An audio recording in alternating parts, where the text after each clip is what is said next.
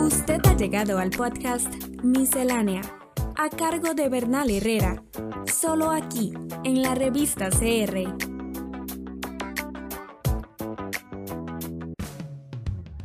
Luego de un amplio debate y dos revisiones por parte de los magistrados del órgano constitucional, la Asamblea Legislativa dio votación final al expediente 21.366, Ley Marco de Empleo Público. En la anterior miscelánea comenté algunas reformas ya hechas en el sector público. En lo que no se ha avanzado casi nada, en cambio, es en las no menos necesarias reformas en ámbitos claves del sector privado.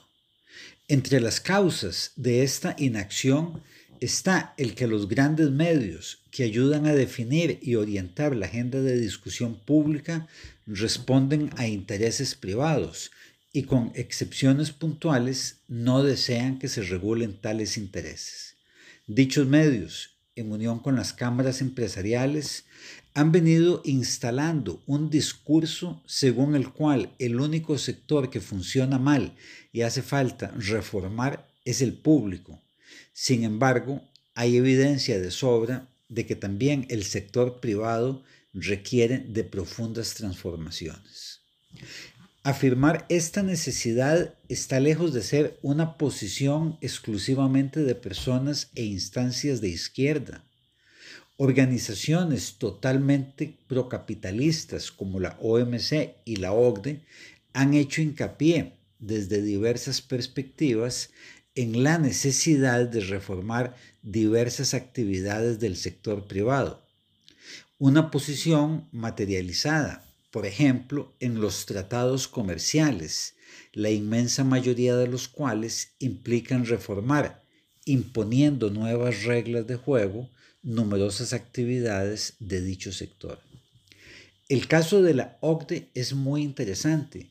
Como parte del proceso de adhesión de nuestro país a dicha organización, esta hizo un profundo estudio de la economía nacional que le permitió indicar la necesidad de introducir en nuestro país reformas de fondo en los sectores público y privado.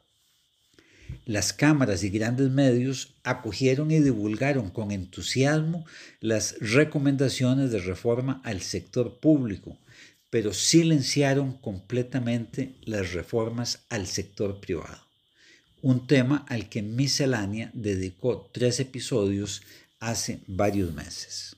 La OCDE podemos eh, describirla como un espejo en un primer lugar. Es un espejo en el cual Costa Rica se puede eh, eh, mirar, ¿verdad? Para poderse identificar, identificar qué está haciendo bien y qué no está haciendo tan bien, comparándose con países con un nivel de desarrollo económico, social, pues bastante importante.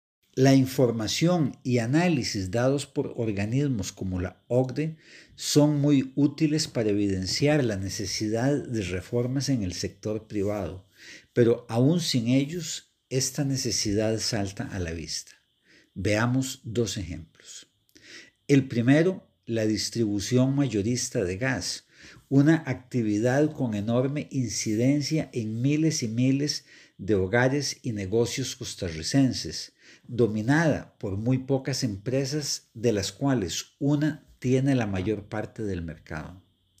A pesar de la importancia y peligrosidad del producto y de las ganancias millonarias que genera a los mayoristas, ha sido imposible establecer regulaciones mínimas o hacer que se cumplan las existentes.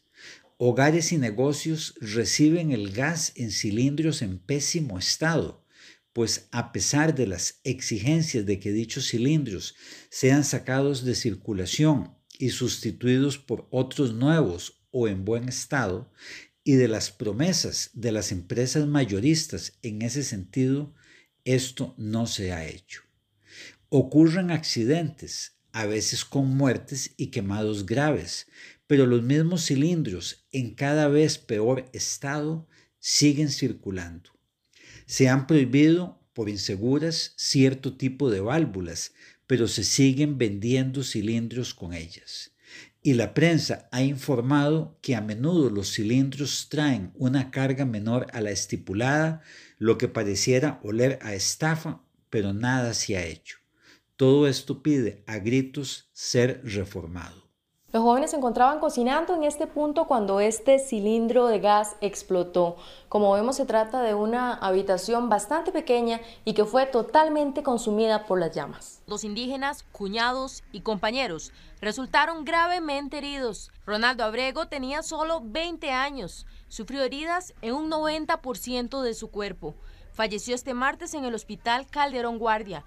Segundo ejemplo, el así llamado transporte público provisto por empresas privadas, calificarlo de público es como llamar comedores públicos a los restaurantes o dormitorios públicos a los hoteles.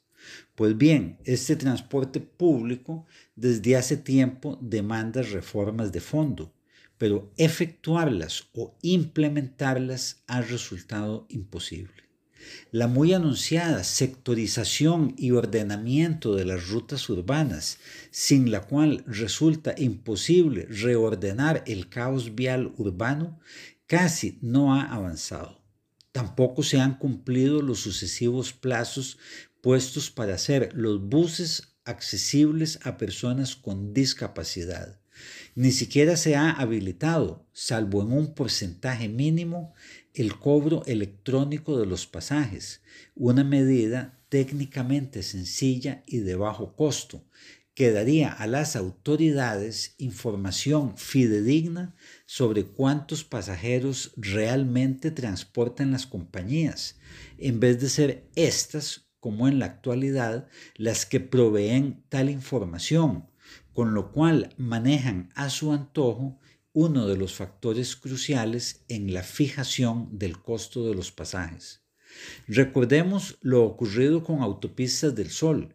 Cuando el gobierno instaló contadores de vehículos, el número de autos que pagaban peaje resultó más alto que el de los hasta entonces reportados por la compañía.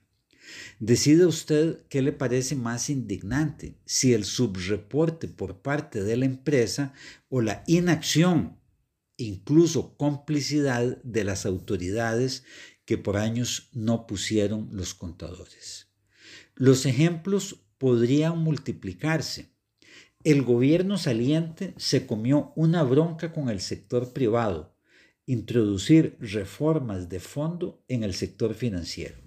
Recientemente, ya como presidente electo, en una actividad de la UCAEP, Rodrigo Chávez dijo que también el sector privado necesita reformas.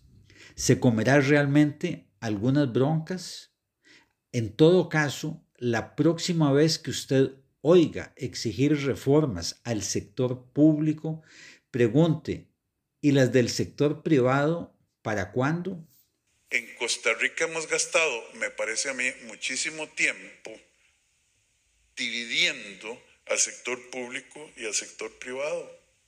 No se trata de uno de otro. O logramos que trabajar, logramos que trabajar esos dos sectores juntos con un objetivo común de regulaciones racionales, de procedimientos racionales, de requisitos que sirvan al bien público y que no sean nada más obstáculos por obstaculizar.